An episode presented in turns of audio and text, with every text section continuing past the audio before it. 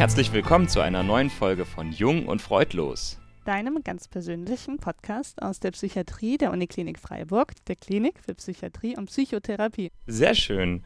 Ja, ich fange heute mal ganz anders an als sonst. Ich fange einfach mal damit an, mich vorzustellen, weil ich glaube, das ist einfacher, bevor ich nämlich mit unseren vielen Gästinnen fortfahre. Mein Name ist Sebastian, ich bin Facharzt für Psychiatrie und Mitglied der ständigen Podcast-Kommission Jung und Freudlos. Und ihr habt schon gehört, Ismene ist heute auch bei mir. Die kennt ihr, so far. Moritz ist heute leider nicht dabei und Ismene haben wir heute in einer ganz eigenartigen Doppelfunktion. Außer Ismene sitzen hier noch Frau Dr. Christine Kahl, psychologische Psychotherapeutin, die ähm, DBT-Therapie in eigener Praxis macht, zusätzlich noch einen ADHS-Schwerpunkt hat und du hast eine Praxis für Kinder- und Jugendpsychiatrie und für Erwachsene für Kinder und Jugendliche Psychotherapie und Erwachsene. Richtig, genau, nochmal den Unterschied hervorgehoben. Und daneben sitzt Frau Dr. Christa Köntges, du bist auch psychologische Psychotherapeutin und du bist die Stationspsychologin der Station 8, der Spezialstation für Borderline-Persönlichkeitsstörungen in der Uniklinik hier und bist auch noch tätig in eigener Praxis mit Schwerpunkt ADHS. Genau. Ja. Und die nächste Gästin, die kennt ihr schon, das ist die wohlbekannte Frau PD Dr. Swantje Mattis. Oberärztin der Station 8, Spezialstation für Borderline-Persönlichkeitsstörung, außerdem die Leiterin der Spezialsprechstunde ADHS an der Uniklinik Freiburg und schon zweimalig bei uns im Podcast zu Gast gewesen. Außerdem unsere Schirmherrin immer wieder gewesen und hoffentlich noch häufig. Ja, und dann kennt ihr alle Ismene. Ismene, du bist mittlerweile Funktionsoberärztin. Mhm. Herzlichen Glückwunsch an der Stelle dazu. Das hast du dir verdient, indem du die ähm, Spezialsprechstunde Autismus ärztlich leitest in der Uniklinik. Ja, und du bist natürlich meine Podcast-Kollegin und irgendwie scheint es dir langweilig geworden zu sein, oder? Du hast das ein Buch geschrieben. So nicht sagen.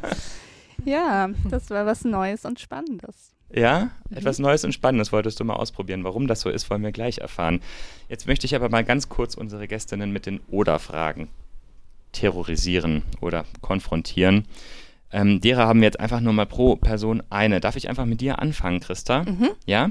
A, D, H oder S? ähm, H. Ja? Das, äh, das ist in unserem Buch die ganze Zeit in so Klammern. Und das darf sich dann jetzt heute mal frei bewegen hier. Okay. War das schon auch zu Sesamstraßenzeiten dein Lieblingsbuchstabe? nee. Okay, es geht zu weit in die Kindheit, da wollen wir jetzt nicht tiefer eindringen, ja? Neue Folge. Swantje, ausflippen, abschalten oder am Flipperautomaten stehen? Irgendwas zwischen abschalten und ausflippen, würde ich sagen. okay, gut. Die, die gute Mischung soll es wahrscheinlich sein dann. Ja. Christine, intensiv, impulsiv oder investigativ? Impulsiv. Ja? Mhm. Hast du so aus dem Impuls heraus geantwortet direkt, ja? genau, total impulsiv geantwortet. Hat man gehört. Okay. Ja, und liebe Ismene, bist du angetan, abgetan oder voller Tatendrang? Ich bin voller Tatendrang natürlich. Ja? Ja, das ist irgendwie auch ein bisschen eine platte und einfallslose ähm, Antwort, aber tatsächlich bin ich ein bisschen aufgeregt, weil wir jetzt hier ähm, ja ganz viel Zeit bekommen und ganz viel reden dürfen über unser Baby, nämlich unser Buch. Und das will ja gut genutzt sein, deswegen Tatdrang.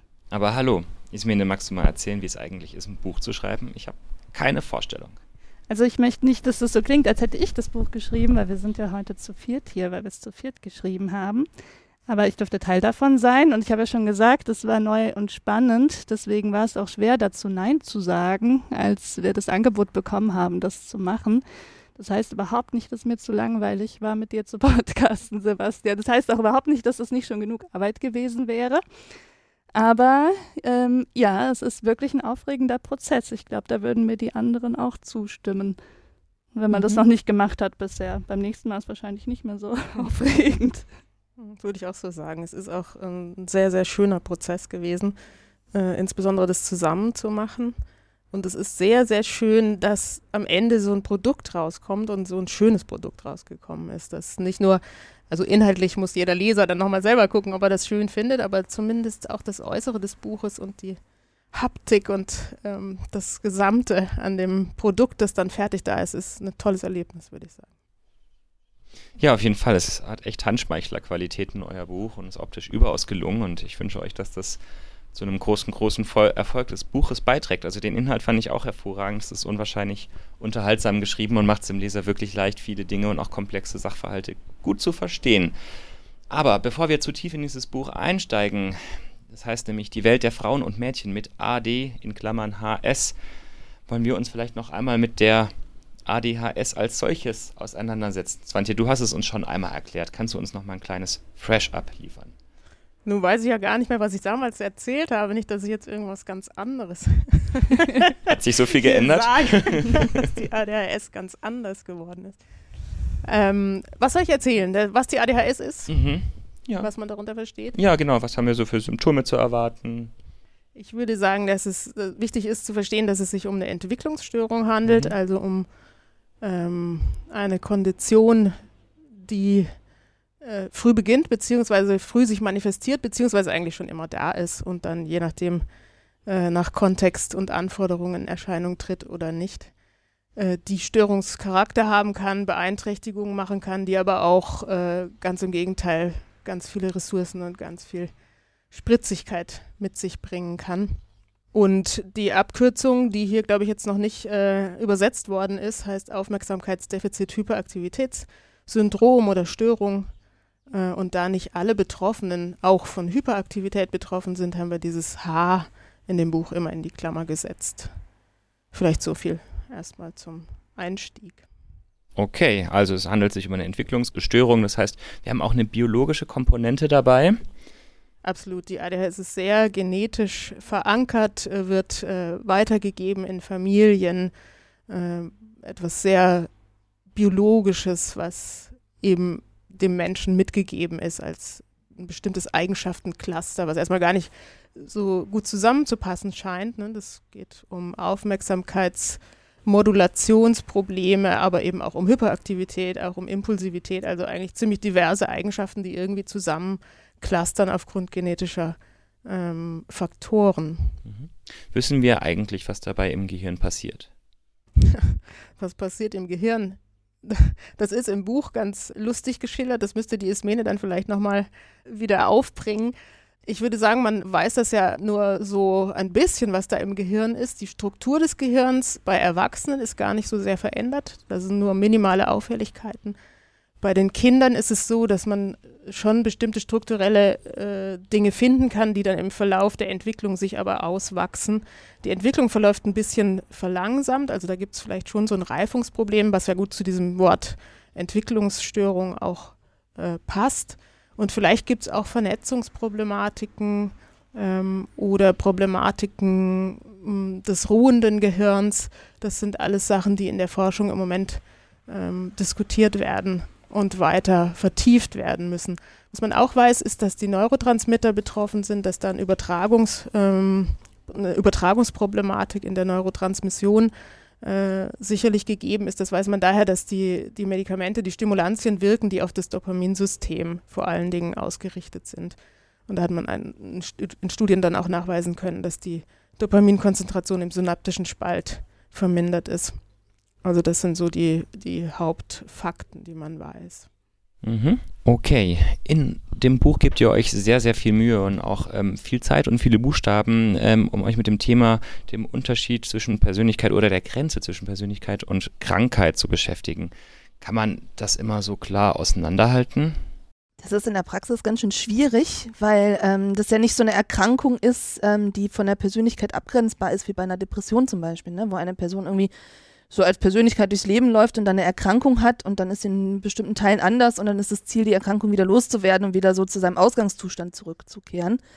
Ähm, und das ist oft so das Problem gerade in der Therapie auch, dass es ja einerseits als Entwicklungsstörung und als Krankheit klassifiziert wird, aber durchaus also sehr persönlichkeitsnah ist und, und so Features beschreibt, die zu der Person dazugehören. Ne? Also eine Person ist ein bisschen sprunghafter oder ist impulsiver oder ist schusselig oder hat bestimmte Eigenschaften, die sie als Person auch ausmachen. Und das ist auch oft so ein, so ein Thema in der Therapie, eben auch zu gucken, dass die dann nicht so als so defizitär oder krankheitswertig oder irgendwie so ähm, ja, abgespalten oder benannt werden, sondern dass man es irgendwie versucht, als Person auch zu integrieren oder in die eigene Person auch zu integrieren. Aber insgesamt geht man ja auch mehr jetzt in der Psychiatrie jetzt so von so einem dimensionalen Konzept eigentlich aus, ne? dass es irgendwie auf der einen Seite zwar Menschen gibt, die zwar sehr strukturiert sind und auf der anderen Seite vielleicht welche, die sehr chaotisch sind und dass sich halt zwischen diesen beiden Polen halt so, ein, so eine Dimension aufbaut und dazwischen noch ganz viele unterschiedliche Varianten gibt und je nach, je nachdem auch welche Tagesperformance man hat oder welche Rahmenbedingungen da sind, neigt sicherlich der eine oder andere tatsächlich auch mal dazu, mehr auf dem einen oder anderen Cluster oder auf dem einen Pol zu sich zu befinden.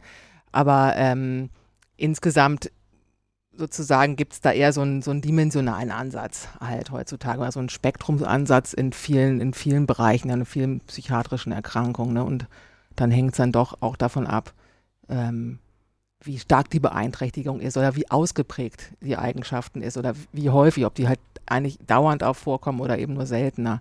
Ob man das dann als krankheitswertig ähm, ja, betrachtet oder eben sagt, ja, ich bin sozusagen da, ich bin da sozusagen mehr auf, auf der Seite ähm, von, von, der, von der Dimension ne? oder auf, in, auf, dem, auf dem Pol habe ich möglicherweise, befinde ich mich häufiger oder so. Mhm. Ne?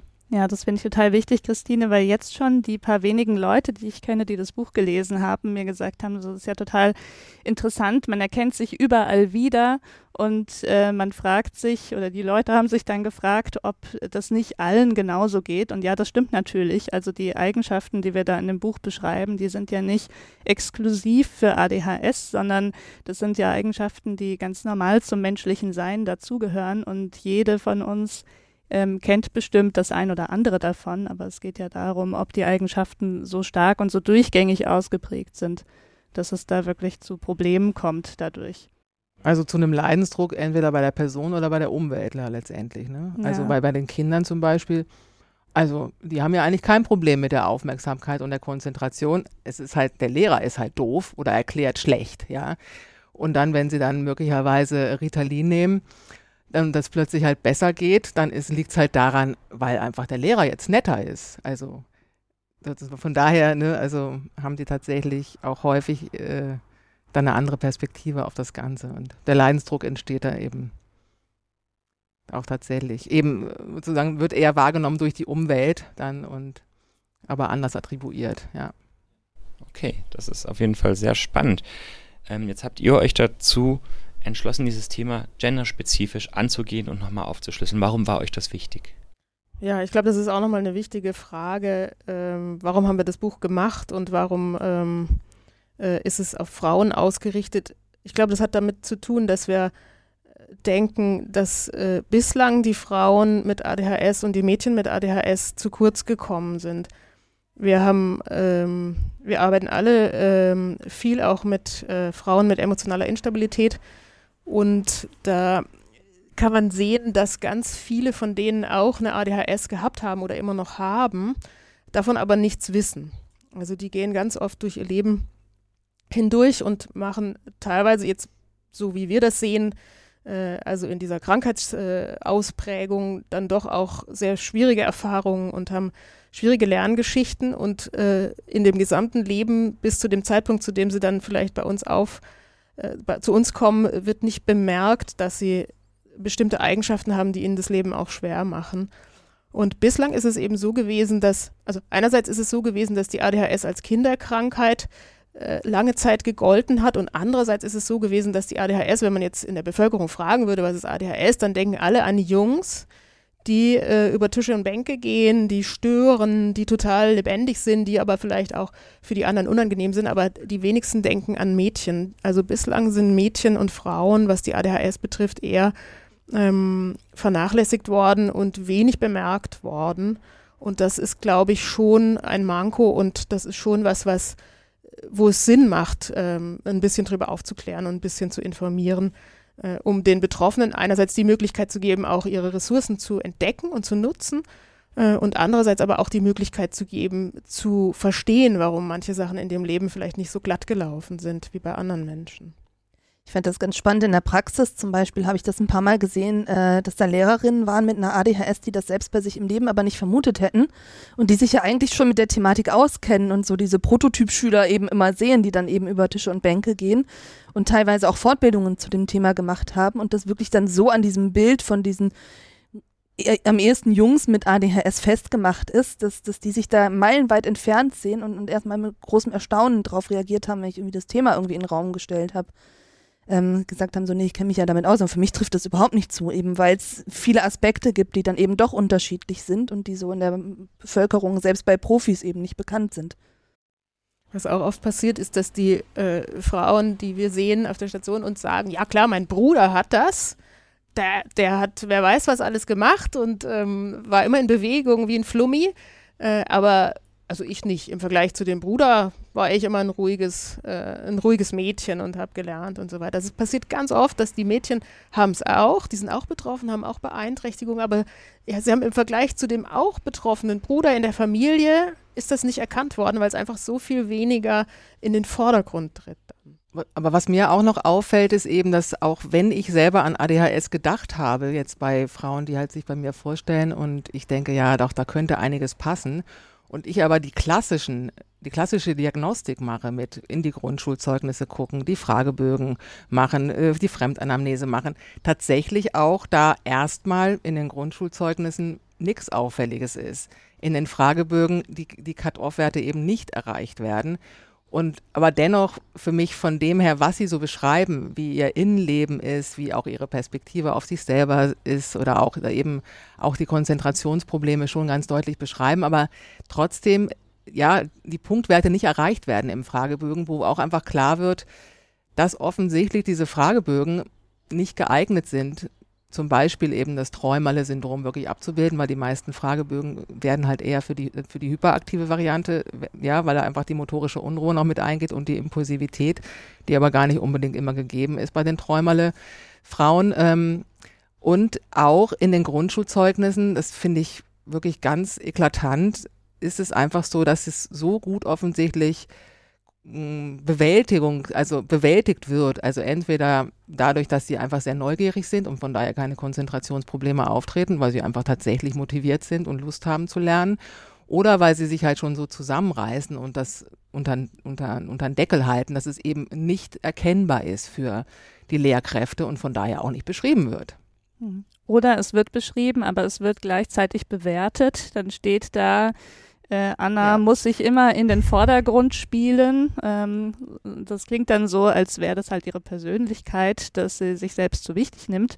Ähm, aber wenn man mit dem ADHS-Diagnostik-Auge draufschaut, kann das natürlich auch bedeuten, dass sie halt impulsiv ist und, ähm, und immer sofort ihre Meinung sagen muss, weil sie es nicht zurückhalten kann. Ja, beziehungsweise die Träumerle halt gar nicht so auffallen, weil ob ich jetzt irgendwie aus dem Fenster gucke und mich irgendwie wegträume mit meinen Geschichten und die Lehrerin denkt aber, ja, die, ja, die grübelt gerade über das Problem nach, was sie oder mhm. macht gerade die Rechenaufgabe, das wird ja gar nicht so sichtbar, weil sie einfach viel mehr zu diesem internalisierenden Verhalten eben neigen und das expansive Verhalten, was häufiger zumindest die Jungs zeigen, ähm, ja, einfach weniger bei, bei dem Mädchen auftritt und von daher auch nicht so st als störend empfunden wird und von daher auch nicht sich in irgendeiner Weise wiederfindet dann in den Fremdbeschreibungen, ne, die war wir in den Zeugnissen haben. War ein braves, liebes und etwas schüchternes Mädchen. Richtig, genau. Vielleicht ein bisschen langsam.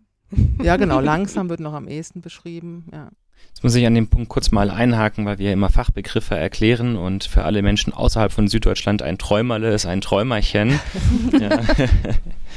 ähm, jetzt sind wir ja schon ganz tief in die Symptomatik, äh, in die Frauen- und Mädchenspezifische Symptomatik und Ausprägung von einem ADHS eingestiegen oder einem ADS eben.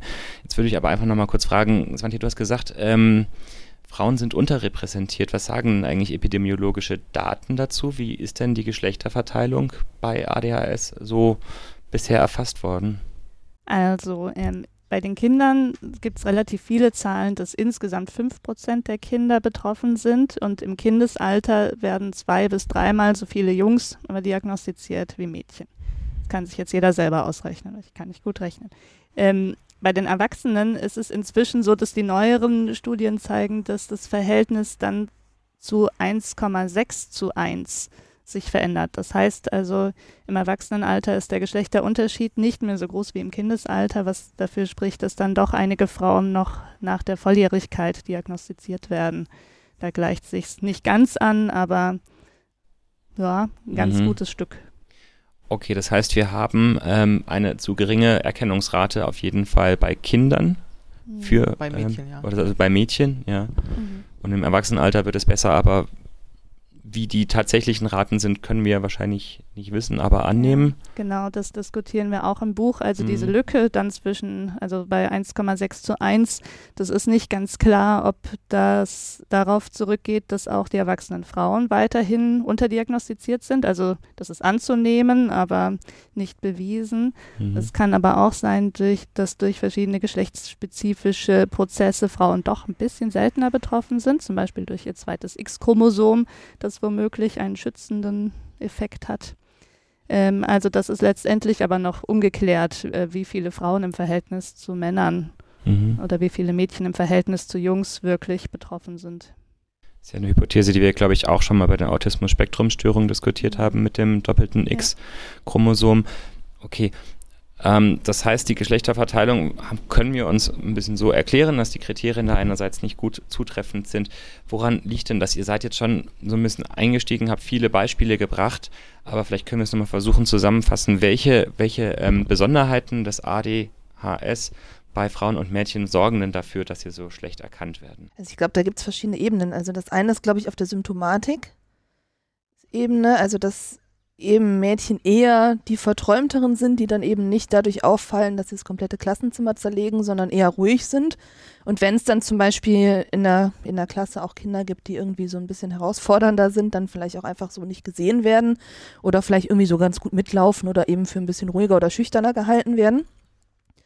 Und das andere, was, was wir in dem Buch auch relativ stark diskutieren, ist, ist so diese Frage nach, der, äh, nach dem Umgang mit der Symptomatik. Und da ist es eben so, dass, ähm, dass wir von Mädchen und Frauen sehr oft hören, dass, dass die irgendwie versucht haben, sich anzupassen. Also gerade diese impulsiveren Mädchen, die dann irgendwie, ähm, das sehen wir in der Klinik sehr häufig, die dann berichten, dass, dass das einfach nicht gern gesehen wurde, dass sie irgendwie wild waren oder frech waren oder irgendwie ihnen gesagt wurde eben, dass sie sich immer wieder in den Vordergrund drängen oder dass sie mal irgendwie so ein bisschen ihre Klappe halten sollten, damit die anderen auch mal reden können, so und dann relativ früh halt gelernt haben, dass, ähm, dass das einfach nicht erwünscht ist. Und ähm, also ich denke gerade an so eine Patientin, die wir mal auf Station hatten, die ähm, dann einfach irgendwie die Strategie gefahren hat, dass sie einfach gar nichts mehr gesagt hat, also wirklich super, super ruhig war.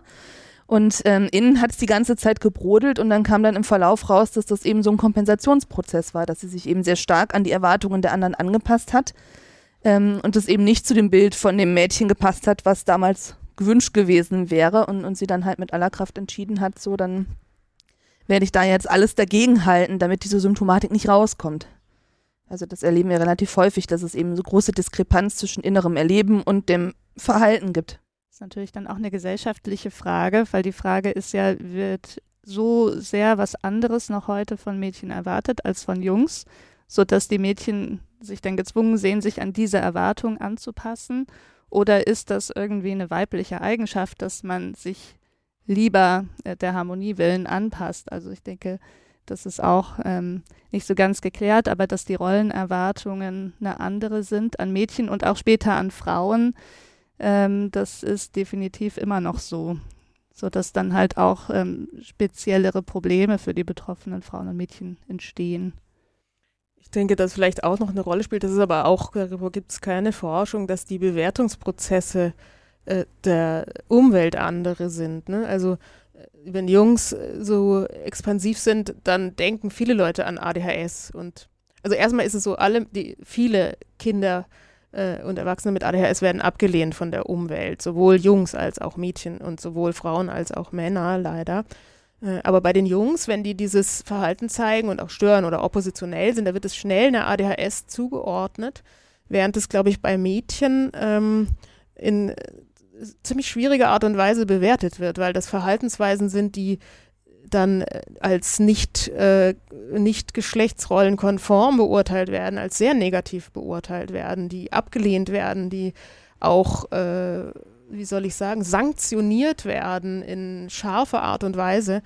Ähm, und es ist auch vorstellbar, dass da eben durch Verletzungen ähm, Mädchen sich so, wie du das auch berichtet hast, äh, zurückziehen und dann eben noch weniger von der Symptomatik zeigen und dann auch noch weniger erkannt werden. Also das könnte ich mir auch ähm, vorstellen, dass da einfach nochmal äh, Urteile von dem Außen gefällt werden, die dazu führen, dass da ähm, schwierige Lerngeschichten und schwierige innere Verarbeitungen von betroffenen Frauen und Mädchen eben stattfinden.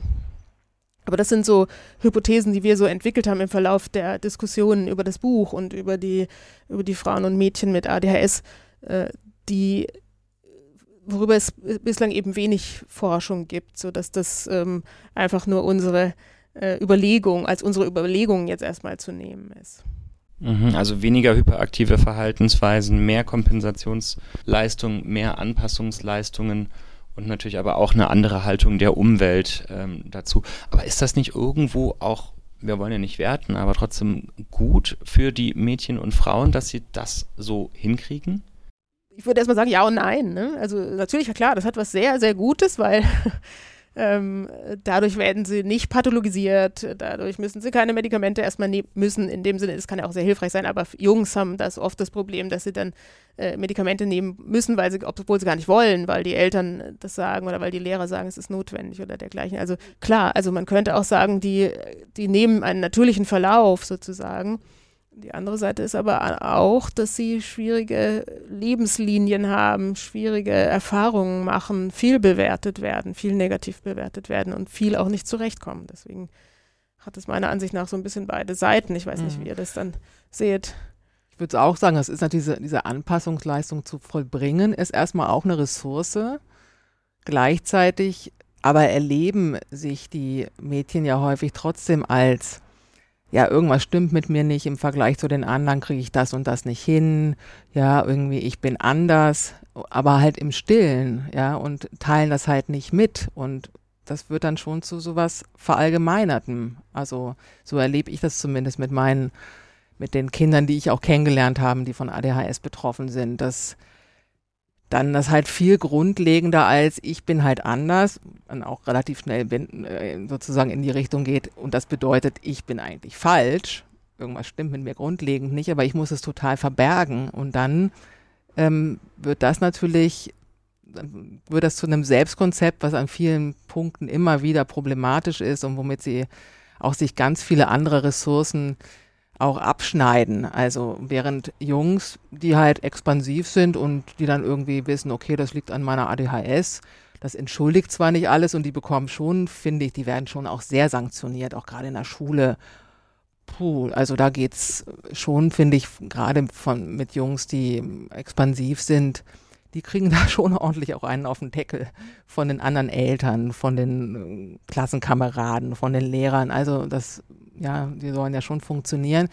Und dennoch haben die halt sozusagen mehr dann, wenn das diagnostiziert ist, so ein Konzept, wenn es gut läuft, und wenn die Eltern das irgendwie auch mittragen und das vernünftig kommuniziert wird, okay, ha, da habe ich halt so ein bisschen ein Problem, aber viele andere Bereiche kriege ich gut hin, wenn es gut läuft. Ja, wenn die zum Beispiel sehr sportlich sind, dann können die da viele kompensieren und sagen, okay, manchmal gehen halt die Gäule mit mir durch und ich mache irgendwas kaputt. Ist nicht optimal, muss ich dran arbeiten, aber das betrifft dann nicht sozusagen die, die gesamte Person, sondern nur so ein Ausschnitt. Und das können sie dann eben kompensieren mit gut, möglicherweise auch guten Leistungen in der Schule, guten Leistungen im Sport, Anerkennung noch auf anderen Bereichen. Ne? Und das andere ist halt, das geht dann so eher so grundsätzlich in diese Person, Person in dieses Selbstkonzept ein. Und ist von daher wird dann schon häufig problematisch. Ja.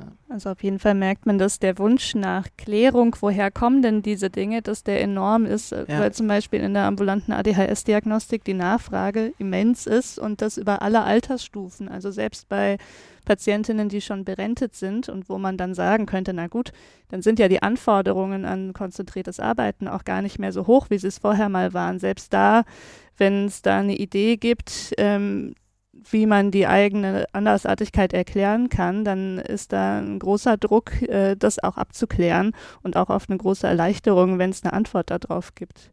Ich finde, in der Therapie ist das, was du sagst, oft eine Riesenressource, ne? weil ähm, das eben so dieses vor der Diagnose eben so diese Zuschreibung gibt von wegen, ich, ich bin einfach zu blöd oder ich krieg's nicht hin oder ich bin zu faul oder so. Und das eine, eine richtig große Erleichterung oft ist, ein Konzept dafür zu haben, auch die Prinzipien zu verstehen, nach denen das Ganze funktioniert. Und man dann sagen muss, eben gerade bei Frauen, die auch irgendwie anderweitig kompensiert haben oder Bewältigungsstrategien ihr ganzes Leben schon unbewusst ausprobiert haben, ähm, die können das häufig ganz gut. Also da gibt es ganz viel, wo man damit arbeiten kann und wo man sagen kann, jetzt zum Beispiel am Arbeitsplatz ist es ganz gut, das zu kompensieren und ähm, nicht, nicht zu offen damit umzugehen zum Beispiel oder, oder kann gut sein. Und, und dann haben die oft über Jahrzehnte auch schon Sachen irgendwie gelernt und sich angeeignet und sind ja bis dahin an dem Punkt auch unauffällig durchgekommen vielleicht. Also dann gibt es viel, wo man mit arbeiten kann. Mhm. Also das ist ein sehr komplexer Punkt, aber gleichzeitig auch wahnsinnig interessant, weil es eben so eine Ressource sein kann. Ich habe für mich aber so rausgehört, diese Diagnose ADHS zu bekommen, ist für die meisten Betroffenen dann doch eben eine riesige Erleichterung und verhindert zumindest mal möglicherweise die vielen negativen Konsequenzen, die ihr gerade so genannt habt oder bietet zumindest die Chance. Jetzt stellt sich mir die Frage, wie kommen wir denn dahin, diese Diagnose zu stellen? Wir haben es ja dann auch häufig mit erwachsenen Frauen zu tun, die sich bei euch in der einen oder anderen Form vorstellen. Ihr habt es schon ein paar Mal angeschnitten. Was sind denn so Punkte, wo ihr hellhörig werdet, wo ihr sagt so, oh, da würde ich gerne mal jetzt näher hingucken in Richtung ADHS? Ich glaube, so einzelne Punkte sind schwierig. Also ist, glaube ich, so ein Gesamtbild. Also jetzt auf Station haben wir es natürlich leicht, weil dann auch die Pflege sagt, dass das Zimmer unordentlich ist, dass die es immer nicht pünktlich aus dem Ausgang schaffen oder solche Sachen. Wenn man merkt im Gespräch, dass die irgendwie weitschweifig sind oder so. Gleichzeitig ist es in der ambulanten Therapie zum Beispiel auch so, wenn Leute zum Erstgespräch kommen und nicht wissen, wie funktioniert Psychotherapie, dann haben die den Druck, ihr ganzes Leben innerhalb von 50 Minuten zu erzählen und sind natürlich unstrukturiert und weitschweifig und, und da würde ich jetzt nicht auf die Idee kommen, direkt meine ADHS-Diagnostik zu machen, sondern es sind im Prinzip so, so kleinere Eindrücke, die sich so sammeln, ähm, dass man im Prinzip also so ein bisschen so wie, wie, wie so einzelne Hinweise, Hinweise sammelt oder so Indikatoren. Und das ist zum Beispiel, wenn Patienten so vom Hölzchen auf Stöckchen kommen und nicht zu bremsen sind oder irgendwie vielleicht manchmal auch sehr absolut in ihrer Meinung oder manchmal irgendwie sehr, sehr rigide sein können oder sich in so Sachen verrennen oder häufiger irgendwie in, in Konflikten landen, wo sie selber nicht wissen, wie sie jetzt da reingekommen sind. Mhm. So gibt es wahrscheinlich noch tausend andere. Ja, ich denke auch gerade an äh, an Termine, die schon 30 Minuten zu spät losgehen, weil die Person zu spät gekommen ist. Dann hat sie den Überweisungsschein vergessen oder die Krankenkassenkarte liegt noch im Auto. Oder es gibt auch, ist aber doch dann teilweise auch recht subtil, wenn man jemanden aus dem Wartezimmer abholt. Manche sind sofort fertig und kommen mit und andere, die müssen dann erst noch hier was aufheben vom Boden und dann da liegt noch die Jacke daneben und dann sind sie so ganz verzettelt. Ähm, und dann sind es aber eben auch die Dinge, die, ähm, die Christa und Swantje, Christine glaube ich auch, die eigentlich alle vorher schon angesprochen haben, diese überdauernden Denkmuster. Also wenn man merkt, da gibt es so ein Thema von Andersartigkeit über die ganze Lebensspanne oder da gibt es diese selbstzerstörerischen Annahmen über sich selbst, ähm, die können auch hellhörig machen. Aber ich habe es einfach, weil die Patientinnen, die zu mir kommen, die kommen in aller Regel schon mit der gezielten Fragestellung, habe ich ADHS? Ähm, da muss ich gar nicht so detektivisch sein. Hm.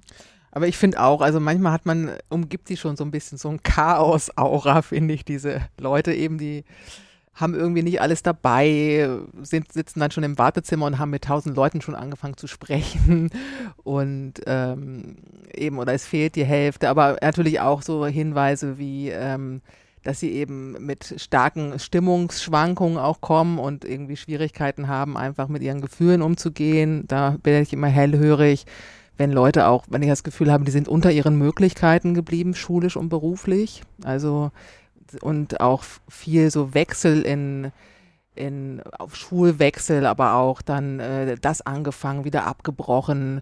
Ja, also so sehr viele Brüche einfach im Leben haben. Das macht mich auch immer so hellhörig, muss ich sagen.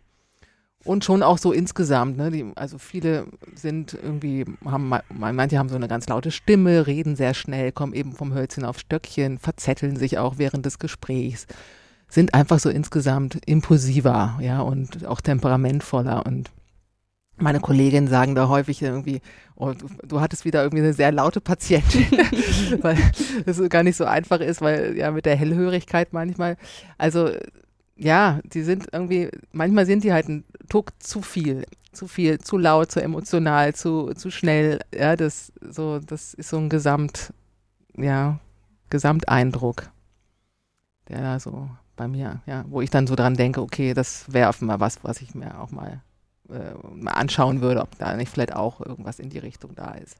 Hm. Klingt so, als ob das bei vielen von euch schon ein sehr intuitiv ablaufender Prozess wäre, dass äh, ihr da so eine Mustererkennung habt. Wenn ihr dann mal so weit seid und der Verdacht geäußert ist, wie geht ihr eigentlich bei einer Diagnostik dann genau vor?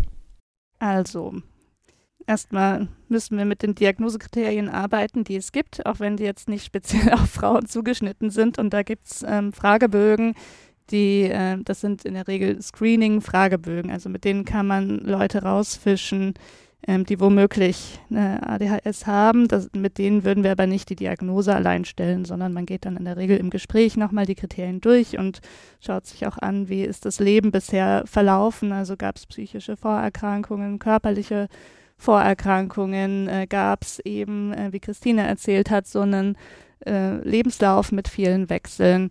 Also ähm, eine ganz umfassende basale psychiatrische Anamnese und biografische Anamnese wird gemacht. Und dann ist es aber, also das, ähm, ich weiß nicht, ob du gleich noch was zu den Kindern erzählst, aber bei den erwachsenen Frauen haben wir das Problem, dass wir irgendwie rausfinden müssen, wenn es Auffälligkeiten gibt ähm, im Sinne von einer ADHS, ähm, waren die schon immer da oder sind die später im Leben entstanden, zum Beispiel ähm, durch eine Depression, die ähnliche Symptome machen kann oder durch Drogenkonsum, der ja häufig bei einer ADHS mit dabei sein kann, aber der auch ohne ADHS bestehen kann und ähnliche Symptome machen kann. Ähm, genau, also da müssen wir dann äh, forschen, was die Kindheit betrifft. Und wir hatten es schon angedeutet, wir gucken uns dann ganz gern die Grundschulzeugnisse an und suchen danach Indizien. Die sind bei Mädchen leider manchmal nicht auffällig, aber man findet ab und zu doch auch Hinweise, manchmal auch so ein bisschen verklausuliert, dann steht irgendwie nicht drin, äh, sie ist unkonzentriert, sondern dann steht irgendwie drin, konnte sich schon etwas besser äh, auf die Aufgaben konzentrieren, wenn man als im Vorjahr. Also muss man genau gucken, also genauer als bei den Jungs und Männern, würde ich sagen. Bei denen springt es einen manchmal so richtig an. Äh, das ist dann wie im Lehrbuch und bei den Mädchen ist es oft eben subtiler. Und wenn wir da aber gar nichts finden, dann versuchen wir irgendwie an die Eltern zu kommen und uns das erzählen zu lassen. Wie waren sie denn in der Kindheit? Da kann man natürlich viel ausführlichere Infos nochmal suchen. Und genau, bei den Diagnosekriterien ist es so, wenn die nicht so ganz streng ähm, den Cut-off erreichen und es ist aber eben eine Frau, dann muss man nochmal überlegen. Also da äh, muss man dann doch in der Zusammenschau gucken, gab es dann doch irgendwie durch die Symptome, die wir gefunden haben, ähm, aus, also was heißt ausreichende Einschränkungen, das klingt blöd, aber haben die zu Problemen geführt, für die wir gar keine andere Erklärung haben. Und dann sollte man eben doch überlegen, ob es nicht eine ADHS sein kann. Ich finde das in dem Punkt ganz hilfreich, das auch mit der Kompensation explizit mit Patientinnen zu besprechen und zu sagen, das ist eben oft so, dass dann in den Zeugnissen nichts auffällig ist oder dass sie gut durchgekommen sind. Und dann haben die ja häufig auch noch Erinnerungen und sagen irgendwie, irgendwie, wenn die zum Beispiel relativ kognitiv stabil waren, ähm, ich habe zwar nichts mitbekommen von der Schule, aber es hat halt in der Grundschule noch ganz gut gereicht, um irgendwie durchzukommen. So. Mhm. Ähm, also die können das häufig auch selbst ganz gut benennen, dass das viel im Innern anders war, als es so außen sichtbar war. Aber gerade jetzt auch für die Situation, dass ähm, die Cut-Off-Werte im Fragebogen nicht ausreichend sind, kann es wirklich interessant sein, nochmal eine Fremdanamnese mit, mit, also jetzt auch bei Erwachsenen mit Mitbewohnerinnen und Mitbewohner, vielleicht Freund, Freundin oder wenn es möglich ist, tatsächlich mit den, mit den Eltern zu machen, mhm. weil die das dann manchmal doch nochmal anders schildern und äh, das einfach interessant ist. Ja. Genau, im Kinder- und Jugendbereich hattest du ja gerade angesprochen, ist die Diagnostik ja insgesamt viel ausführlicher. Wir machen viel mehr Diagnostik im Kinder- und Jugendbereich und es muss immer ein Intelligenztest gemacht werden. Was aber auch natürlich schon auch relativ spannend ist, weil es halt sehr typische ADHS-Profile gibt im IQ-Test. Also, dass die einfach im Arbeitsgedächtnis und in der Verarbeitungsgeschwindigkeit deutlich sch schlechter häufig abschneiden als zum Beispiel im, im fluiden Denken, ja, oder im wahrnehmungsgebundenen logischen Denken und dadurch einfach schon sich dieses sogenannte typische ADHS-Profil ergibt. Wir machen häufig auch noch eine Aufmerksamkeitstestung oder offenbar die Praxen, die ähm, großen Kinder- und Jugendpsychiatrischen Praxen machen das und wir machen natürlich viel mehr Fremdanamnese. Das heißt, wir befragen eben die Eltern auf jeden Fall, das gehört offenbar dazu und häufig eben auch die Lehrer. Aber auch jetzt im Erwachsenenbereich bin ich auch dazu, wenn jetzt jemand kommt bei mir zu mir und will nur eine ADHS-Diagnostik machen, was ich relativ selten mache, aber dann gibt es auch mittlerweile, finde ich, gute Fragebögen, ähm, auch im Erwachsenenbereich. Diesen Diva, ich weiß nicht, ob ihr den kennt, ähm, den habe ich jetzt ein paar Mal gemacht. Und das finde ich schon wirklich auch interessant, weil das wirklich nochmal einen ganz, natürlich nochmal einen ganz anderen Blick auf die Situation auch gibt. Mhm. Das heißt, unterm Strich ist es eigentlich eine relativ komplexe ähm, Diagnostik, die versucht, viele objektivierende Instrumente mit einzubeziehen. Ähm, sehr spannend. Ich glaube, das Schwierige jetzt im Vergleich zu anderen psychischen Erkrankungen ist halt wirklich dieses Durchgängige ne? und dadurch dieses zur Person Gehörige. Also das, was eben, äh, wenn, wenn man eine Depression entwickelt hat vor zwei Monaten und alles anders ist als vorher, dann kann man das sehr leicht erzählen. Ne? Dann sagt man, ich bin so müde, ich komme morgens nicht aus dem Bett, mir fällt alles schwer und das war halt vor zwei Monaten noch nicht so. Aber bei der ADHS ähm, ist es ja so, dass das schon immer so gewesen ist, wie es ist und dass einem gar nicht aufgefallen ist, dass man da ganz anders ist als die anderen. Ähm, deswegen ist die Diagnostik, ähm, ja, muss der Blick von außen auch kommen, weil die Betroffenen selbst das nicht als auffällig begreifen. Die merken zwar oft, da ist was anders, ich komme da und da nicht zurecht, aber sie können das ja nicht gut, man kann das nicht gut einordnen, wenn man den Blick von außen nicht hat. Gerade wenn die ganze Familie so ist. Ja, das auch. So vielleicht im Familienspektrum sogar noch ganz ordentlich unterwegs ja, ganz sind. genau. mhm. Okay. Was sind eigentlich mögliche Folge- und Begleiterkrankungen bei Frauen mit einer unerkannten ADHS? Also wenn man jetzt mal an die Begleiterkrankungen denkt, dann würde ich sagen, sind also erstmal ganz viele Betroffene mit ADHS kriegen irgendwann im Leben irgendeine psychische Begleitproblematik. Ähm, das äh, muss auch nicht ausgeprägt sein, es kann auch einfach ein Anpassungsproblem sein oder dergleichen, aber es können eben auch äh, einige psychische Erkrankungen vergesellschaftet sein, insbesondere ähm, alle Erkrankungen, die mit Depressivität einhergehen, also die nennen wir ja affektive Erkrankungen. Aus diesem äh, Spektrum kommen sehr häufig Begleiterkrankungen, aber auch aus dem, der Sucht, aus dem Bereich der Suchterkrankungen und der Angsterkrankungen. Äh, und auch aus dem Bereich der Persönlichkeitsstörungen oder Persönlichkeitsakzentuierungen, Persönlichkeitsauffälligkeiten gibt es eine ganze Reihe von Begleitproblematiken, äh, die auch der Fall sein können. Insgesamt schon ein hohes Risiko für psychische äh, Erkrankungen. Das ist sowieso hoch in der Gesamtbevölkerung, das Risiko für psychische Erkrankungen, aber äh, bei den Menschen mit ADHS durch, durch, die, durch diese Verkettung von ungünstigen Umständen manchmal und von ungünstigen Verarbeitungsstilen können schon leicht auch noch andere Erkrankungen. Es gibt ähm, auch so ein paar Begleiterkrankungen, ähm, die nochmal zum Thema Hellhörigkeit führen, ähm, die auch schon bei den Kindern gehäuft mit der ADHS zusammen auftreten. Äh, da ist ja Christine die Expertin, aber ich denke gerade zum Beispiel an die Leserechtschreibschwäche. Äh, wenn mir jemand erzählt, dass er die hat, da denke ich, ähm, sollte noch, man nochmal nach anderen ähm, Lernstörungen gucken. Genau, was ist sonst bei den Kindern noch wichtig? Gut, ja, die können letztendlich äh, haben relativ viele auch mit einer Einnässproblematik auch eine ADHS, weil sie es einfach ja, sozusagen die kognitiven Ressourcen dann manchmal nicht reichen. Wenn man jetzt gerade so vertieft ist im Spielen, auch noch daran zu denken, dass man doch jetzt mal besser aufs Klo gehen könnte. Und dann ist es einfach immer zu spät, so, ne, das das ist relativ häufig auch, dass das miteinander vergesellschaftet ist und häufig natürlich auch alles, was mit so höherer Anspannung und höher, höher sozusagen von der emotionalen Amplitude höher schwingen, ja, also Tickstörungen zum Beispiel, ja, also bei Anspannung, weil sie insgesamt eben sowieso höher ist, dann halt dann auch so eine Tickstörung zu entwickeln. Das ist auch. Schlafproblematiken gehören da auch. Mm, ja, genau. Absch nicht abschalten können. Mm. Deswegen Schlafprobleme kriegen. Und über den Weg Suchtprobleme. Mhm und über den Weg dann auch wieder körperliche äh, Begleiterkrankungen oder Folgeerkrankungen.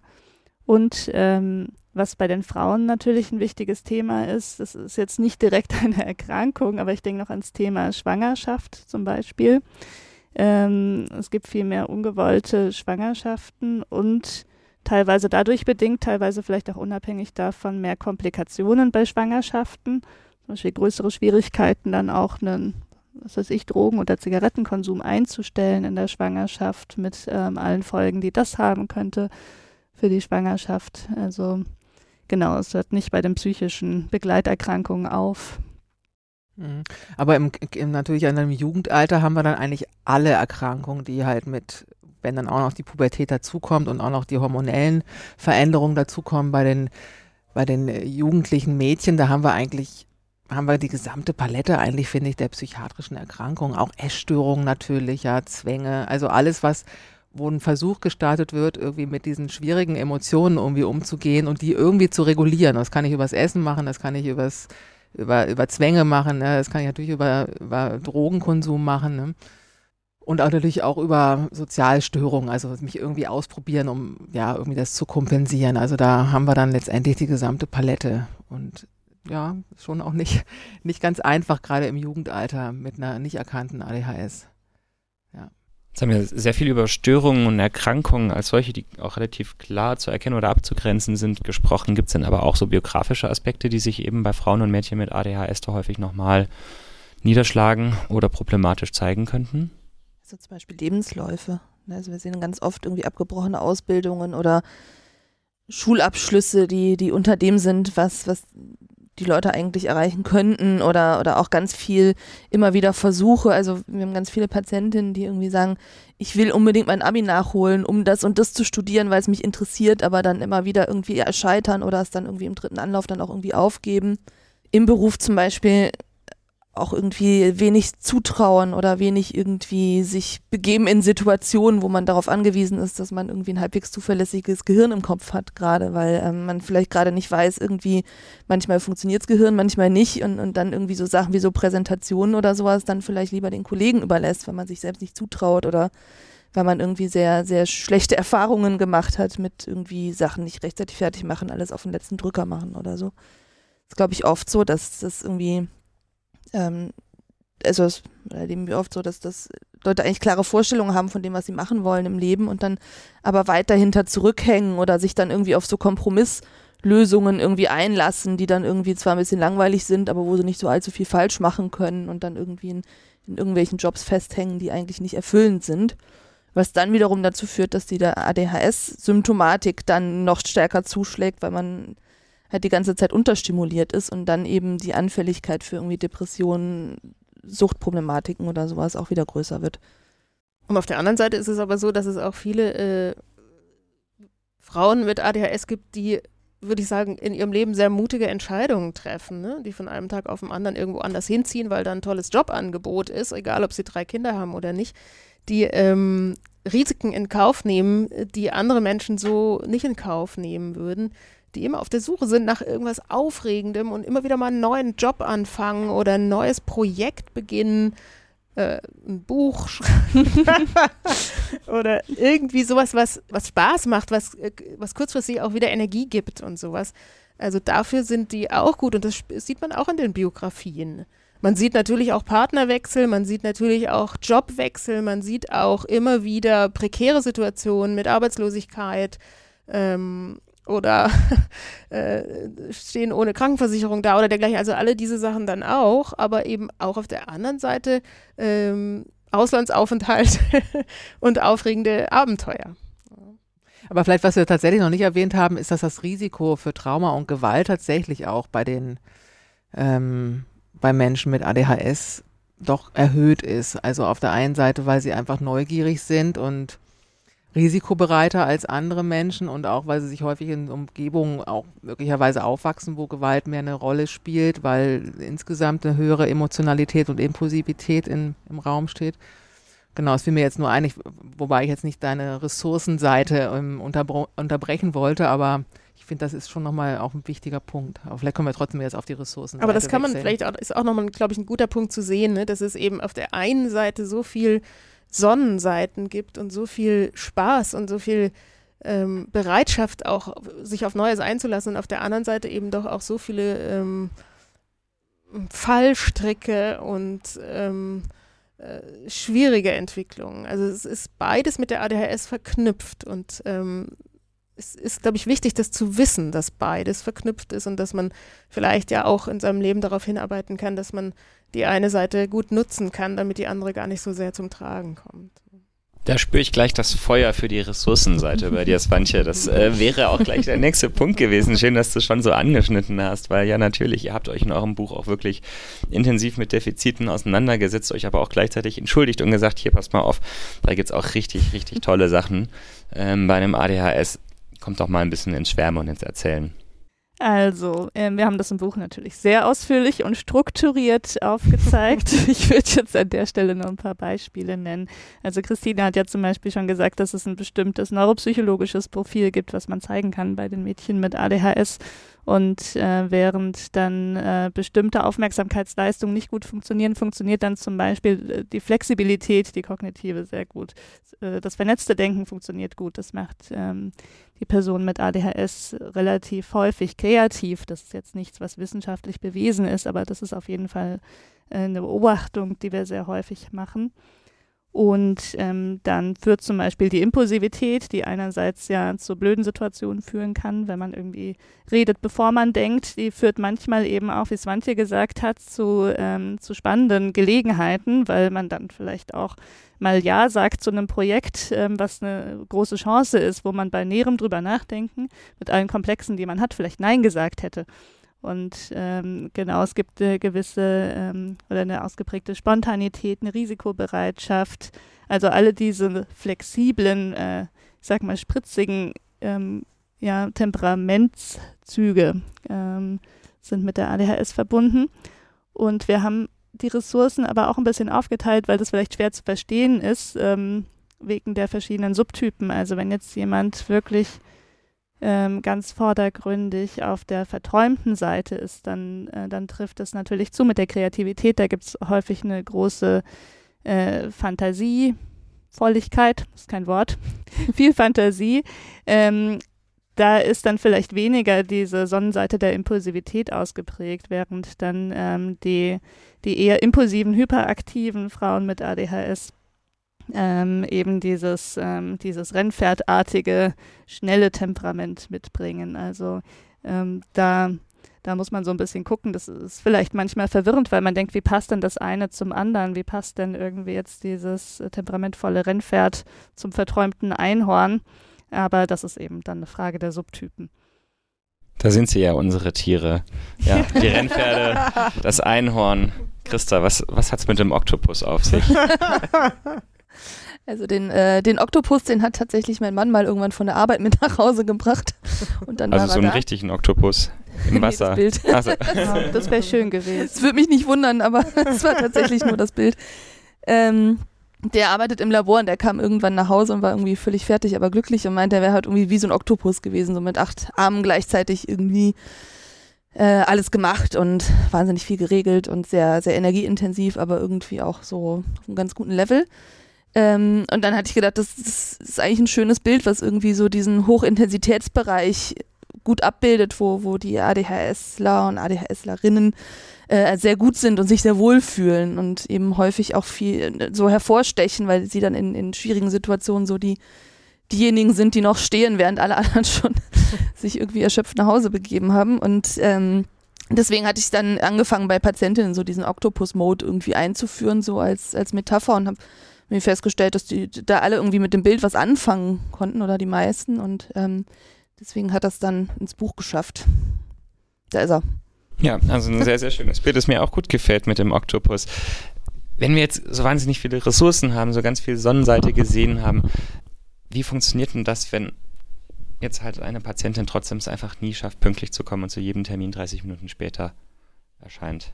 Wie kriegen wir das dann noch zusammen? Ich glaube, dann sitzen Christine und ich wieder in der Praxis und haben Zeit, uns zu unterhalten, weil unsere Patientinnen wieder beide zu spät kommen. Tja, das ist natürlich ein Problem, aber ähm, glaube, was du meinst, ist ja auch, also äh, wie schafft man es denn, diese Ressourcen gut zur Geltung zu bringen? Ich meine, wenn man Psychotherapie macht, dann ist halt blöd, da sollte man, glaube ich, schon pünktlich hingehen. Ähm, was das Arbeit betrifft, da gibt's ähm, da gibt's ja verschiedene Erfahrungen mit verschiedenen Jobs auch von unseren Patientinnen. Und da zeigt sich dann, dass, ähm, dass es doch für die meisten eine bessere Nische gibt und eine schlechtere Nische gibt. Und während manche das sehr stark brauchen, dass ähm, von außen die Struktur vorgegeben wird, zum Beispiel du bist pünktlich um 8 Uhr da, sonst gibt es eine Verwarnung, ähm, gibt es andere, die schaffen es halt wirklich nie. Die sind vielleicht dann super produktiv in einer kürzeren Zeit, aber die Zeit beginnt erst ab 11 Uhr und die wären dann zum Beispiel in einer selbstständigen Arbeit womöglich besser aufgehoben. Was für andere Frauen mit ADHS, weil man als selbstständige Person auch viel organisieren und selbst eben sich den Rahmen geben muss, ganz schwierig sein könnte. Also und da können natürlich die Ressourcen, ähm, die man hat, helfen, wenn man sich ähm, mit denen ein bisschen auseinandergesetzt hat, um da eine Idee zu kriegen, wo könnte denn meine Nische sein, damit ich mich nicht abarbeite an den Defiziten in, in der völlig falschen Umgebung, sondern damit ich eben meine Ressourcen nutzen kann. Ich glaube, das ist auch immer ein Abwägen ähm, eben zwischen seine Nische finden und letzten Endes hat jede Nische aber irgendwelche Aspekte in, in der Regel, die mit ADHS-Symptomatik kollidieren. Ähm, und da so ein bisschen zu gucken, bei welchen Sachen muss ich irgendwie Strategien finden. Also mir zum Beispiel irgendwie den, den Wecker weiter weg vom Bett stellen, dass ich irgendwie aufstehen muss oder sowas. Also es können ja manchmal ganz einfache Sachen sein. Ähm, also es ist immer so ein bisschen so eine Balance aus sich anpassen mit dem, wie es so ist, an ein System, was so ist, wie es ist und gleichzeitig aber eben auch so ein bisschen da sein, eben seine Nische suchen, wo es, halbwegs passt und wo es eben nicht nur eine reine andauernde Anpassungsleistung ist. Finde ich ganz schön, wie du es wie wie ähm, beschrieben hast. Weil ich finde, sozusagen der erste Schritt ist ja überhaupt zu realisieren, dass man offensichtlich ein Problem mit der, mit der, mit der Pünktlichkeit hat und dann den Bereitschaftsregler irgendwie dahin zu stellen, dass ich es tatsächlich schaffen will und mir dann Ideen, Strategien zu überlegen, tatsächlich, wie kann ich es schaffen, zum Beispiel, indem ich wirklich mal Minuten zusammenzähle, wie lange brauche ich eigentlich von vom, von zu Hause bis äh, runter in den, in den Keller. Wie lange muss ich, wie lange dauert es eigentlich tatsächlich, mein Fahrrad aufzuschließen? Wie lange dauert es tatsächlich, mein Fahrrad aus dem, aus dem Keller hochzutragen?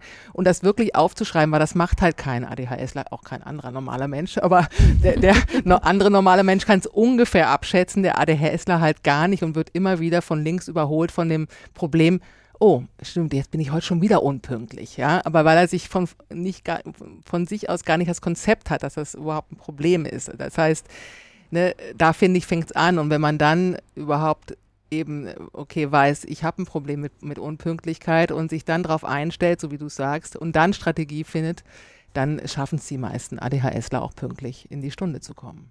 Wow, super Tipp, habe ich mir direkt aufgeschrieben. Gleichzeitig gibt es auch andere, die kaufen immer Zugtickets mit offenem, mit offener Abfahrt, ne? weil mhm. sie wissen, dass sie es nie schaffen zu dem Zug, der um mhm. 8.47 Uhr losfährt. Also das ist natürlich auch eine Strategie, kostet allerdings etwas mehr Geld. Das ist wahrscheinlich überhaupt das Problem, dass viele Dinge, die dann schiefgehen, Geld kosten. Mhm. Ähm, und das macht es dann manchmal ärgerlich. Und die wenigsten ADHSler Geld haben. Genau. ja, ich wollte gerade sagen, es sind ja ganz positive Vibes und sehr viel Zuversicht, die ja da ausstrahlen. Ne? Aber es gibt ja, glaube ich, auch manchmal Situationen, in denen sich Frauen und Mädchen befinden können, in denen sie eben nicht so gut ausweichen oder nicht so sich gut anpassen können. Man stelle sich eben vor, ähm, in der Familie mit drei Kindern oder ähnliches, da ist es natürlich irgendwo schwierig. Da habt ihr euch auch nochmal ausgiebig mit beschäftigt. Wie, wie kann man mit dem Problem umgehen?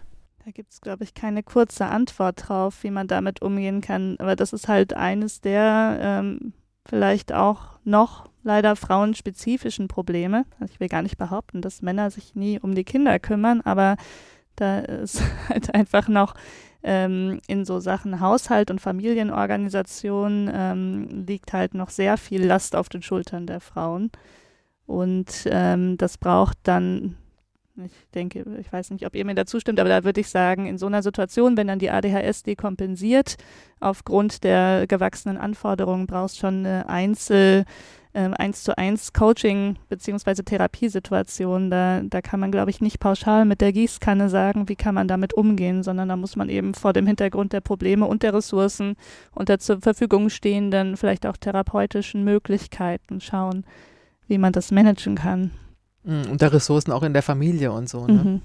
Weil Hausarbeit ist meistens, ähm, ja, einfach dafür sind viele Menschen mit ADHS nicht so geschaffen, weil es einfach zu viel Routine, zu wenig Stimulation, zu viel Gleichförmiges ist, ne? Das finde ich gut. Dann könnte man noch sagen, es braucht auf jeden Fall immer eine Haushaltshilfe, weil dafür bin ich nicht geschaffen. ja, also mit der einen Patientin, die ich hatte, die wirklich daran verzweifelt ist, die hatte wirklich drei Kinder, ja, der habe ich wirklich gesagt, es ist besser, wenn sie arbeiten geht und das Geld in jemanden investiert, der den Haushalt macht, weil es einfach für sie, es hat sie so an den Rand gebracht und so mit Schuldgefühlen und ich bin eine schlechte Mutter und eine schlechte Ehefrau und sonst wie belastet, dass es einfach auf jeden Fall die bessere Wahl war, dass sie arbeiten geht und das Geld da gut investiert war. Ja. Ich glaube, was wirklich traumatisch sein kann, ist, dass halt irgendwie in dem Kontext auch nochmal ganz andere Bewertungsprozesse mit einer Rolle spielen, ne? wenn man eigentlich vorher für sich und in der Partnerschaft irgendwie seinen Problematiken umgeht, ist das ja nochmal irgendwie äh, einfach nochmal eine andere Sache, wenn es irgendwie so darum geht, wer bringt was zum Elternabend mit oder wer backt wie viel Kuchen oder wie, also dass, dass ja im Prinzip viele Sachen auch irgendwie so nach außen getragen werden, irgendwie ähm, zum Beispiel in der Schulklasse und dann irgendwie auch ein bisschen immer nach links und rechts geguckt wird, so dass, dass Leute einfach sehr in Stress kommen können. Ähm. Genau, und dass es dann vollkommen okay ist, auch mal den Kuchen selbst gekauft zu haben, statt selbst gebacken. Ne? Also. Mhm. Aber das ist wirklich extrem emotional aufgeladen, oder? Ich glaube, es gibt nichts Schlimmeres, als eine Rabenmutter zu sein oder irgendwie sich nicht ähm, zu 200 Prozent perfekt um die Kinder zu kümmern. Ich glaube, da hört wirklich immer irgendwie der Spaß auf mhm. mhm. mit, mit eigenen Fehlern. Also da sind die Ansprüche, glaube ich, extra hoch. Da kann man auch nochmal gut die Verarbeitungsprozesse äh, der vieler Frauen mit ADHS sehen. Ne? Da spielt ganz viel spielen so Denkweisen des Versagens, des Scheiterns, der Scham, des Verbergens von Chaos und Defiziten dann eine Rolle, mhm. die in dem Kontext Haushalt, Kinder, äh, wo wahrscheinlich doch die uns immer noch alle innewohnenden Ansprüche der Perfektion eine ganz große Rolle spielen, äh, dann sehr zum Tragen kommen können. Das ist äh, schon richtig, dass das nochmal ein besonderer Bereich ist. Mhm. Und das war einer, einer meiner größten Aha-Momente, die ich mit Ismene jemals hatte, als sie mir mal den Begriff der Mental Load erklärt hat. Und, ähm, Eines meiner Lieblingsthemen. Ja. Magst du unseren Hörern auch nochmal den Genuss ähm, ermöglichen, Ismene? Ja, ich erzähle jetzt auch nur weiter, was ich selbst in Feminismus-Podcasts gelernt habe. Ich kann keine Quellen nennen, aber der Mental Load ähm, bezeichnet ähm, quasi die gefühlte Verantwortung für Dinge, die organisiert werden müssen im Alltag ähm, also im Alltag in einer Partnerschaft, aber eben äh, prekärer wird es, glaube ich, wenn Kinder mit dabei sind. Und zwar ist es wohl so, dass äh, Frauen deutlich mehr als Männer ähm, implizit dafür als verantwortlich gelten oder sich selbst verantwortlich fühlen. Ähm, das spielt sich oft ganz ohne Worte so ein, dass die Frau halt doch am Ende zuständig ist, das Kindergeburtstagsgeschenk ähm, zu kaufen oder eben den Kuchen für den Elternabend zu backen. Ähm, das ist nicht so, dass sich das zu 50-50 aufteilt, dass äh, mal der Mann äh, das auf dem Schirm hat und mal die Frau, sondern irgendwie bündelt sich das ähm, in der gesellschaftlichen Erwartungshaltung im Aufgabenbereich der Frau. Und das ist natürlich ein Riesendruck, weil das nie aufhört. Das, ist, sind ja Dinge, die viele Menschen permanent im Hinterkopf haben, vor allem wenn man nicht irgendwie das etabliert hat, sich alle seine To-Dos und seinen Wochenplan genau aufzuschreiben. Also irgendwie, es käme vielleicht auch manchen Leuten übertrieben vor, aufzuschreiben, irgendwie Pausenbrot schmieren, also das muss man jeden Tag machen oder irgendwie Geburtstagsgeschenk kaufen, sondern das ähm, arbeitet die ganze Zeit im Unterbewussten und äh, raubt dann teilweise den Frauen den Schlaf. Ähm, und ja, ich glaube, das ist ein Problem, was so unsichtbar ist, dass, ähm, dass es häufig gar nicht, äh, gar nicht thematisiert wird in den Partnerschaften, dass man das vielleicht auch anders aufteilen könnte. Selbst wenn die Frau sagt, zum Partner, jetzt kaufst du mal das Geburtstagsgeschenk, mhm. ist sie ja trotzdem diejenige, die es dann im Blick hat oder irgendwie ja. delegieren muss. Ja, genau. Ja, also Aha-Momente mit Ismene. Ich habe auf jeden ja, Fall wie festgestellt. Ist denn der Mental Load bei Jung und Freudlos aufgeteilt? Der Mental Load bei Jung und Freudlos ist eigentlich total auf Ismenes Schultern. Da muss ich, muss ich ganz, ganz klar ähm, äh, selbstkritisch an die eigene das Nase hatte fassen. Ich auch. deswegen, deswegen funktioniert es auch so gut. Richtig, genau. Weil wir Ismene haben, aber das wusstet ihr doch schon eh. Ja. Ähm, Ihr habt in eurem Buch jetzt außer dem therapeutischen Nahkampf, den wir jetzt gerade so hatten, wenn es schwierig wird, auch ein ganzes Selbsthilfekapitel. Wie können Mädchen und Frauen mit ADHS, ADHS sich selbst denn helfen? Also das ist relativ komplex. Wir haben das, äh, haben ja den, diesen Oktopus wieder bemüht und dann die Selbst acht Selbsthilfearme des Oktopus. Und da merkt man, wenn man sich die anguckt, dass das auf sehr unterschiedlichen Ebenen ist. Also, dass es eben darum geht, um Akzeptanz und um erstmal Informationen zum Thema ADHS und irgendwie um aufhören, gegen sich zu arbeiten und, und irgendwie äh, eher, also das Kapital schließe Freundschaft mit deiner ADHS. Und eben bis hin zu ganz, ganz äh, konkreten Strategien. Also eben, wie, wie kann ich irgendwie was mein Gehirn irgendwie ganz gerne vergisst, dann irgendwie zum Beispiel auf Papier auslagern oder irgendwie zu Kalendersystemen oder irgendwie, ähm, wie kann ich mir Arbeit so einteilen, dass ich mir nicht die, die schönen Sachen am Anfang schon alle wegarbeite und dann nur noch die blöden Aufgaben am Ende übrig bleiben. So, sowas. Also das ist wirklich auf sehr unterschiedlichen Ebenen und das, da halten wir auch sehr die Leserinnen dazu an, ähm, sich wirklich das rauszupicken, was, was sie brauchen oder, oder was, an, auch zu gucken, an welchem Punkt sie eigentlich stehen, was, was gerade am nötigsten ist. Und glaubt ihr, die Übungen werden durchgeführt? das haben wir uns auch gefragt. Zumindest wird die ein oder andere ausprobiert, würde ich sagen. Ich glaube, die Motivation ist am Anfang riesig, die Übungen alle durchzuführen. Und dann mal schauen. Und dann wandert der Fokus vielleicht auch woanders hin, ja? Genau. Also können sich jetzt alle, die das hören, für in drei Monaten in den Kalender eintragen, Buch nochmal rausholen. Und dann Gut, aber im denken. Wesentlichen ist es ja wirklich so, tatsächlich mehr im Kopf zu haben, okay, also wo sind meine Ressourcen und wo sind meine Schwächen und mit dem Bewusstsein darüber einen Umgang mit diesen Schwächen unter Nutzung der Ressourcen irgendwie anzustreben. Und gut, ob man jetzt dieses gedankliche Betthupferl oder wie wir es genannt haben, jetzt macht oder nicht, geht es ja mehr darum, tatsächlich um diese Akzeptanz, von der du jetzt gerade gesprochen hast. Okay, ja, ich habe da ein Problem, meine Aufmerksamkeit konstant zu halten oder täglich wiederkehrende Sachen immer wieder zu machen, weil es langweilt mich einfach. Also da mehr mit so einer Akzeptanz dessen. Also mir, ist es bewusst, ich muss es vielleicht trotzdem machen, weil ich zum Beispiel Kinder habe und das Pausenbrot halt jeden Morgen ansteht, egal ob es mich nervt oder nicht. Aber das bewusst zu haben und dann sich zu überlegen, wie kann ich damit umgehen und dann zum Beispiel zu sagen, okay, dann kaufe ich halt manchmal auch was beim Bäcker, ja, und mute mir das nur jeden zweiten Tag zu oder ich, ja, oder ich verdonnere meinen Mann oder meine Frau oder mit wem auch immer ich gerade zusammenlebe. Ähm, aber das ist sozusagen diese Akzeptanz und dann mit einer Freundlichkeit irgendwie quasi sich selber Strategien zu überlegen, wie ich mit dem Problem umgehe, ja. Das finde ich, das ist so, dass, und ob es jetzt, ne, im, wie das jetzt im Detail aussieht, ist letztendlich egal, aber ich glaube, das ist das Grundlegende, was mir zumindest jetzt wichtig war in unserem Selbsthilfekapitel. Und dann ist es relativ egal, ob es jetzt die Übung ist oder die. Es geht darum, sozusagen die Akzeptanz, okay, ich weiß da und da wie das Problem und den inneren Dialog, den ich damit führe, mit einer Freundlichkeit, mir mit diesen Schwierigkeiten, die ich habe, zu begegnen, ja, und da meine Ressourcen zu nutzen. Und, und wir haben schon basal gehalten. Genau. Also und wir haben schon extra es, Übungen, oder? Ja, genau. Und dann dieses Try and Try Again, finde ich halt. Ne? Dieses nicht, oh, jetzt habe ich schon wieder nicht geschafft, ja, ich schaff's halt nie und jetzt da wieder in diesen negativen, abwertenden Spiralen sich zu, zu begegnen und zu sagen, okay, okay, shit happens, dann probiere ich es morgen wieder. Ne? Und da dieses mit dem Jonglieren, ja, also try and try again und ich mach's halt, dann mache ich es halt morgen wieder. Dann hat es halt heute nicht geklappt. Ich bin jetzt, bleibe trotzdem mir freundlich, wenn es irgendwie geht und versuch's einfach morgen wieder. Und das finde ich jetzt so vom Grundlegenden her ist eigentlich, finde ich, die Aussage von diesem Selbsthilfekapitel. Und was das dann für konkrete Strategien sind, die ich dann mir überlege, ist letztendlich gar nicht so wichtig. Also mir persönlich geht es dann mehr um diesen Umgang dann und ähm, mit mir, wenn Sachen halt nicht klappen. Ja. Mhm. Und habt ihr denn irgendeine Lieblingsübung oder einen Lieblings-Lifehack? Achtsam Eis essen. Achtsam Eis essen? aber, ja. aber, nur wegen dem Eis essen, nicht wegen der Achtsamkeit.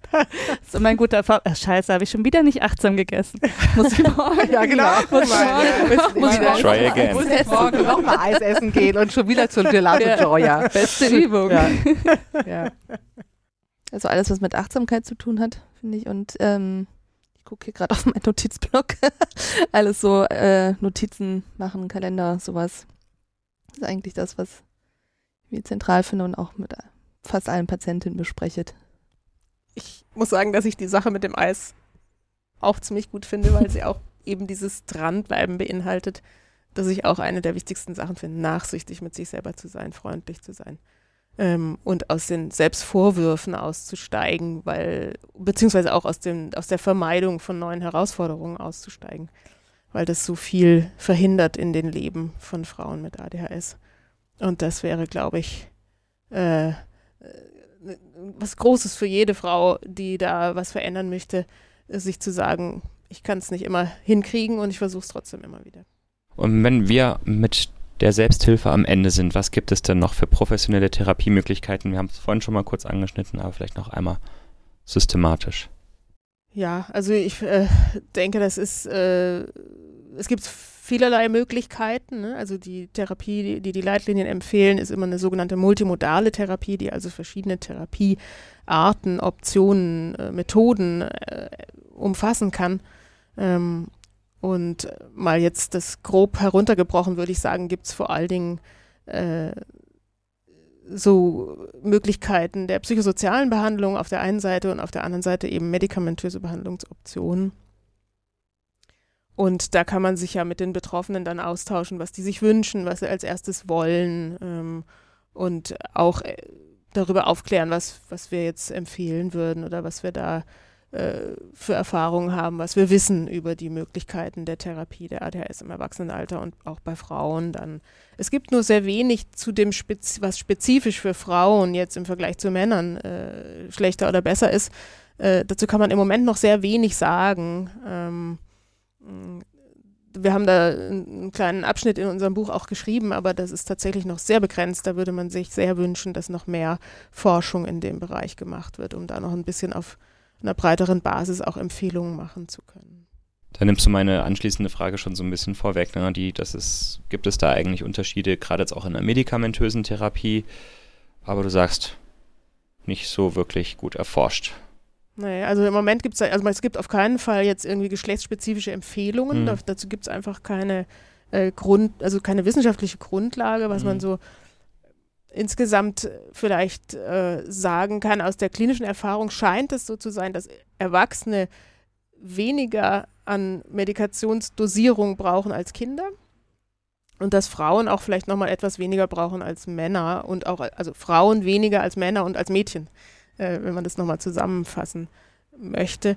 Und dass es so ein bisschen so zu sein scheint, dass wenn man jetzt nochmal die einzelnen Substanzen anschaut, dass die das Methylphenidat, also die Stimulantienmedikation, äh, bei Frauen vielleicht ein bisschen weniger wirksam ist als bei Männern, während das Atomoxetin, das eigentlich insgesamt etwas weniger Wirksamkeit hat als die Stimulantien, bei den Frauen vielleicht ein bisschen mehr wirksam ist als bei Männern. Aber auch da ist die Grundlage bislang äh, dünn, ja, also ob das dann auf den Einzelnen zutrifft, ist sowieso nochmal eine ganz andere Sache. Aber so grundsätzlich kann man sich vielleicht merken, dass die Dosierungen etwas geringer sind bei Frauen. Das entspricht auch dem, was in der inneren Medizin so gefunden wird, dann, äh, wenn es um geschlechtsspezifische medikamentöse Behandlung geht. Mhm. Aber die Unterschiede deuten sich an und das ist ja eigentlich auch schon mal wieder eine bemerkenswerte Nachricht ähm, worauf ja auch viel zu selten eingegangen wird, dass es eben dann doch Unterschiede gibt zwischen Männern und Frauen und ähm, in der Dosierung von Medikamenten. Aber das ist ein ganz, ganz anderes Thema. Worüber ich jetzt nochmal mit euch sprechen wollte, ist, schlägt man einen ADHS-Ratgeber auf, ja, dann findet man meistens gleich zu Beginn irgendeine Liste von berühmten Persönlichkeiten, die zumindest zu ihrem ADHS stehen oder ähm, in der Retrospektive nochmal damit diagnostiziert werden. Die meisten davon sind Männer. Frauen finden sich da ganz wenige. Und wenn wir jetzt auch mal gucken, so in unserem Kulturkreis, gerade in Deutschland, fast niemand. Ihr habt jetzt eine Schriftstellerin gefunden. Habt ihr eine Erklärung, warum das so ist? Ja, also das war mein Job und ich habe mir wirklich ähm, einen abgesucht im Internet auf der Suche nach Frauen, wo man mehr als nur so eine Bildzeitungsschlagzeile hat, angeblich ADHS findet. Ähm, und ich habe tatsächlich eben nur eine Person gefunden, wo es auch ein bisschen mehr Hintergrundinfos gab, so dass sich diese Person, ich hoffe, sie ist überhaupt einverstanden damit, da als Beispiel, als, äh, als Beispiel für jemanden, der auch seine Ressourcen gut nutzt, mit ADHS genommen habe.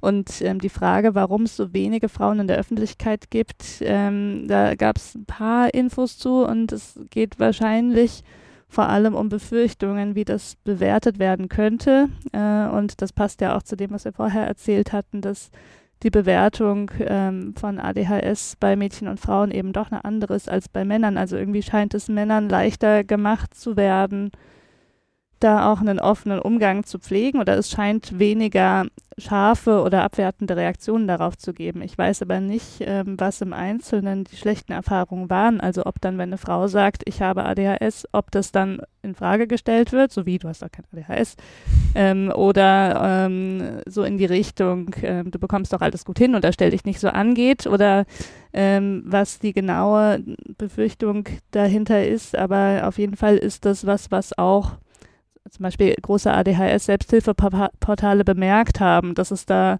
wirklich ein eklatantes Ungleichgewicht gibt ähm, zwischen Männern und Frauen. Und in den USA ist es ein bisschen anders. Da gibt es natürlich insgesamt viel mehr Betroffene, also viel mehr Menschen und dadurch auch viel mehr Berühmtheiten und auch dann ein paar mehr weibliche Berühmtheiten, ähm, die man so kennt mit ADHS. Und dort ist aber auch der Umgang mit psychischen Problemen in der Öffentlichkeit schon ein bisschen anderer, also ein bisschen offener. Dort gibt es aber auch so Dinge wie zum Beispiel Werbung für Medikamente, ähm, wie sie bei uns in der Form nicht erlaubt ist, wo dann natürlich auch Prominente mit einer Vorbildfunktion ähm, zum Beispiel in, in, Form von Werbespots auftreten und ähm, dadurch ist das Ganze ein bisschen präsenter in den Medien. Und ähm, wir hatten es vorhin ja davon, also ähm, so im, im Rahmen jetzt der Buchveröffentlichung bekommt man in den sozialen Medien mit, ah, da ist doch vielleicht jemand, der sich davon angesprochen fühlt und ah, hat diese Person sich nicht doch auch in der und der Sendung geoutet. Also da gibt es bestimmt auch Dinge, die mir durch die Lappen gegangen sind, weil viel auf den äh, sozialen, äh, sozialen Medien passieren, ähm, die man dann mit einer, mit einer Google-Suche zum Beispiel nicht findet. Ähm, und vielleicht ist es aber auch so, dass es doch ein Prozess ist, dass es ein bisschen mehr im Gespräch ist. Also es scheint auf jeden Fall ähm, in irgendeiner Weise ein Thema zu sein, was aktuell viele anspricht. Das ist zumindest das, was unsere Resonanz bisher gezeigt hat. Also raus mit der Sprache hier da draußen. Ach ja, und die Person, die ich nämlich porträtiert habe, das tut mir nämlich auch ein bisschen leid, dass ich es gemacht habe, die hatte nämlich zwischenzeitlich entschieden, sich überhaupt nicht mehr zu dem Thema zu äußern, weil wenn du die eine Frau bist in Deutschland, die sagt, ich habe ADHS, dann kommen natürlich alle zu dir. dann ähm, dann geht es auch nur noch um das Thema. Und das ist vielleicht noch eine andere Befürchtung, die ich vergessen habe, dass man dann auch darauf reduziert wird. Dann ist man halt nicht mehr die Buchautorin oder die, ähm, die Journalistin, sondern ist man die deutsche Frau mit ADHS. Und das möchte man natürlich auch nicht sein. Ja, das ist nachvollziehbar. Wie geht ihr denn jetzt mit weniger Bekannten, also mit Privatpersonen, ähm, mit euren Betroffenen um? Empfehlt ihr denen, da offen zum ADHS zu stehen? Was sind da so eure Quintessenzen? Also ich glaube, das macht nochmal einen riesen Unterschied, ob es jetzt ums private Umfeld geht oder um berufliche Kontexte. Da sind wir in aller Regel eher zurückhaltend, eben genau aus, aus den Gründen, dass es dann eben passieren kann, dass es eben doch irgendwie mit negativen Eigenschaften behaftet ist von außen oder dass, dass man dann nur noch eine ADHS auf zwei Beinen ist oder verschiedene Sachen. Also das Wenn, dann ist das, glaube ich, sehr sorgfältig zu durchdenken und abzuwägen. Ähm, was häufiger ein Problem ist, also wo ich Patientinnen immer warne, ist, ähm, dass die ADHS-Patientinnen natürlich auch dazu neigen, irgendwie viel so Entscheidungen aus dem aktuellen Impuls raus oder aus so einem Gefühl raus irgendwie zu machen. Dann zu sagen, dann bin ich im Kollegenkreis und dann ist das irgendwie so nett und ich fühle mich so vertraut und dann haue ich das mal raus und ähm, das dann hinterher zum Beispiel bereuen. Also das ist sowas, wo wir, wo ich persönlich eher zurückhaltend wäre, weil man es halt nicht mal für eine Weile ausprobieren kann. Ne? Also wenn es raus ist, ist es raus und dann ist es nicht mehr einzuholen.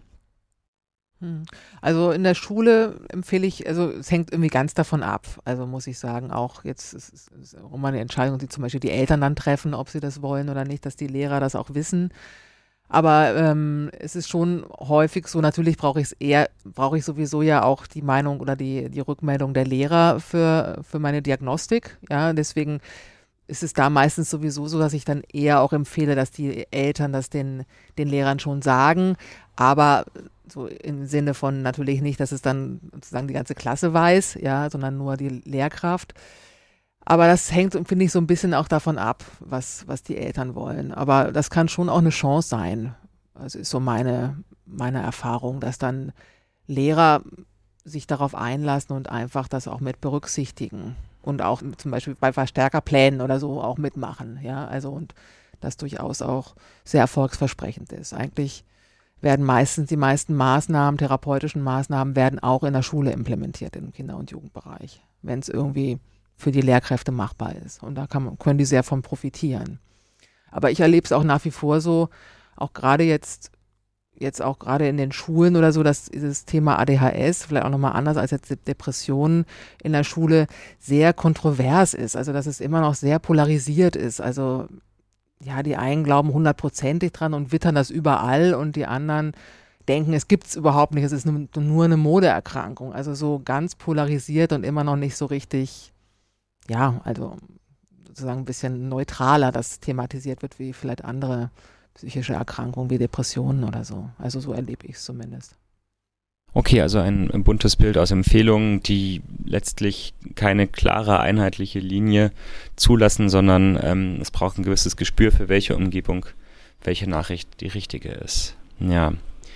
Jetzt sitzen hier vier Buchautorinnen vor mir. Habt ihr noch eine Message, die ihr den Menschen da draußen mitgeben wollt? Abseits eures Buches, in Kurzform. Hier im Podcast. Also ich glaube, so diese Prinzipien, also irgendwie so dieses mit Sachen umgehen, die vielleicht irgendwie störend sind, aber gleichzeitig die Dinge mal so nehmen, wie sie sind und nicht gegen einzelne Aspekte irgendwie so, so ankämpfen oder einzelne Aspekte ablehnen, manche gut finden oder so. Das ist, glaube ich, was, das kann man sich ungeachtet dessen, ob man jetzt eine ADHS hat oder nicht, irgendwie mitnehmen. Also irgendwie äh, mit dem Material zu arbeiten, was da ist und, und da irgendwie sich das auch möglichst leicht zu machen. Also nicht irgendwie durch Selbstbewertung irgendwie Steine in den Weg zu legen. Sagt sich jetzt so leicht, aber. Das leicht machen klingt auch schön. Macht euch das Leben leicht und seid nett zu euch.